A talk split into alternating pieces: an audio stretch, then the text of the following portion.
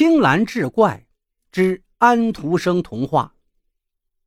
有个叫阿兰的中年妇女，在路上遇到了自己儿子的班主任刘老师。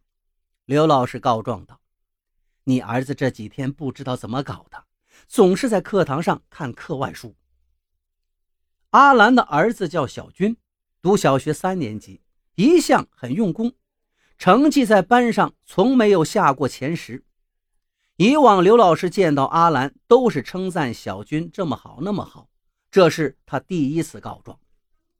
阿兰问小军在课堂上看什么课外书，刘老师说道：“什么书都看，看的最多的是安徒生童话。”这天晚饭后，阿兰检查儿子的书包，发现里面果然有一本安徒生童话，就叫儿子以后不要看这种课外书了。儿子却说。现在上完了新课，天天都是复习旧课，很多同学都看课外书。阿兰生气道：“再多人看，你也不能看。”他要没收这本安徒生童话。小军哭丧着脸说：“以后再也不在课堂上看课外书了。”阿兰这才说道：“再过几天就要考试了，要抓紧时间复习。不光上课不能看课外书，下课了也不能看。”训斥了一通之后，阿兰才把安徒生童话还给了儿子。半夜里，阿兰起来上厕所，看见儿子的小房间里还有灯光，他以为儿子复习功课太困了，睡了过去，没有来得及关灯。怕惊醒儿子，就轻手轻脚的想进去帮儿子把灯关掉。进门之后，他却发现儿子根本没有睡觉。小家伙斜躺在床上，手里正捧着安徒生童话，聚精会神地看着。阿兰很生气，一把夺过安徒生童话，直骂的儿子也哭得不成样子，才回到自己房间里。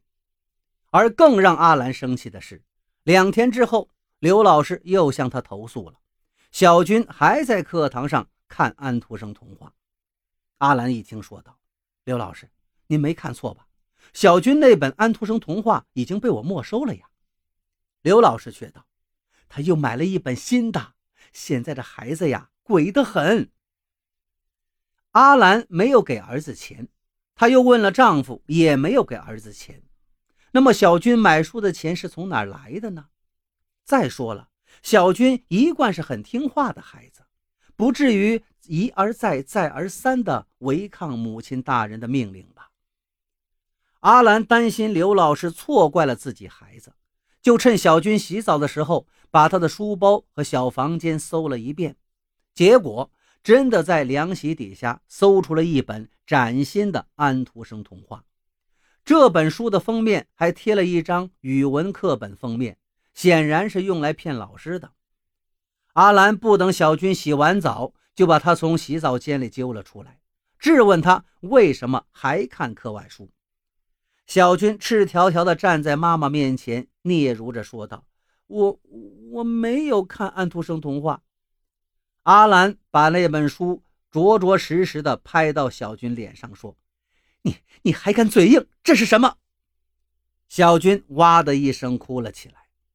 阿兰揪住儿子的耳朵说道：“不准哭！老实交代，你买书的钱是从哪儿来的？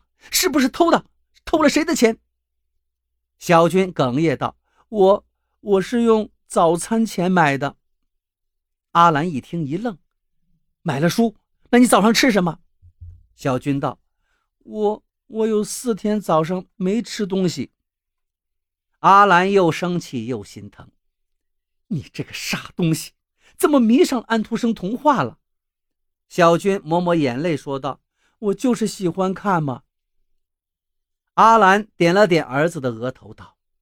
孩子呀，我告诉你，过两天就要考试了，语文、数学你这回都必须考上九十分，考不上九十分，你看我怎么收拾你。两天后开始期末考试，考试后学校放一天假，然后学生才能回到学校看成绩。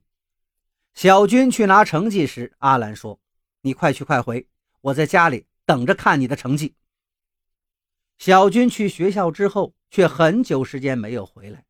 等他到家，已经是下午了。阿兰劈头就问：“考了多少分？上九十了吗？”小军低着头不说话。阿兰又问：“成绩单呢？拿过来。”小军战战兢兢把成绩单递给妈妈。阿兰接过来一看，差点昏过去。这个被安徒生童话迷住心窍的儿子，语文只考了六十九分，数学更是只考了六十一分。而以往的考试，孩子就没有下过九十分的。阿兰气得说不出话来，胸脯一起一伏。小军知道这是大祸要临头了，想跑又不敢，就把书包举过头顶护住脑袋。阿兰一把夺过书包，劈头盖脸就是一顿暴打，边打边骂：“我给你个安徒生，我给你个安徒生！”沉重的书包一下又一下砸在孩子稚嫩的脑袋上、肩膀上，直到小军扑倒在地，阿兰才慌了神儿。他丢下书包，抱起儿子，可是小军已经不会动弹了。阿兰赶紧把儿子送到医院，医生抢救了两个小时，小军终于慢慢苏醒过来。可是醒来之后的他，竟然变得傻乎乎的。连妈都不会叫了。医生说，小军的脑袋被打伤了。这时候，刘老师也到医院看望小军了。他还不知道小军已经被打傻了，高兴地告诉阿兰，这一次考试的题目特别难，没有几个学生能考及格。小军虽然只考了六十多分，却已经是全年级第一名了。阿兰愣了好大一会儿，才大叫一声：“天哪！”然后放声大哭。哭完之后又笑了。他疯了。疯了之后的阿兰喜欢去书店，看见安徒生童话就买，买回来就读给儿子听。